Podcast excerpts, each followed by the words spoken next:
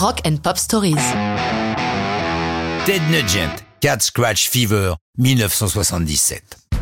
Connaissant la classe et l'extrême élégance de Theodore Nugent, ce fan de Donald Trump et des armes à feu, il est évident que ce qu'il évoque dans Cat Scratch Fever n'est pas la conséquence malheureuse d'une griffure de chat. Non, la fièvre qu'il glorifie dans cette chanson est beaucoup plus lubrique, c'est celle que lui provoquent les femmes.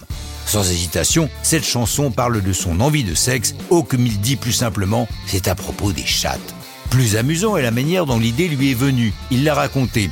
Je feuilletais un journal médical, c'est ça le plus surprenant de l'histoire, sans doute dans la salle d'attente d'un médecin. C'était en 75. Quand je l'ai ouvert au hasard, en haut de la page, j'ai vu un article intitulé Cat Scratch Fever. Je n'avais jamais entendu ça auparavant, et ces mots se sont gravés dans un coin de ma tête.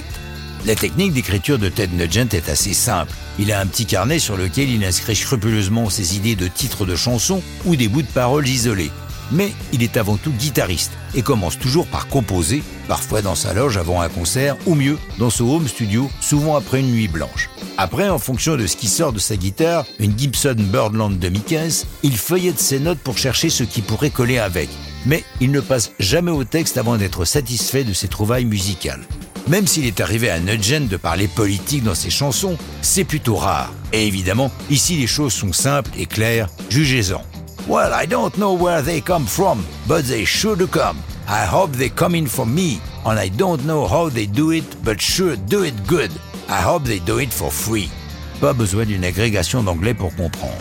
Lucide, il a déclaré au New Musical Express en 79 Je ne pense pas qu'il y ait beaucoup de gens qui s'assoient pour disserter sur mes textes. C'est lui-même qui chante sur Cat Scratch Fever, ce qu'il faisait rarement au début de sa carrière préférant laisser les vocaux à des chanteurs comme Meatloaf ou Derek Sintolmes, présent une dernière fois sur cet album de Nugent, celui-ci préférant par la suite prendre encore plus la lumière en devenant l'interprète de ses textes.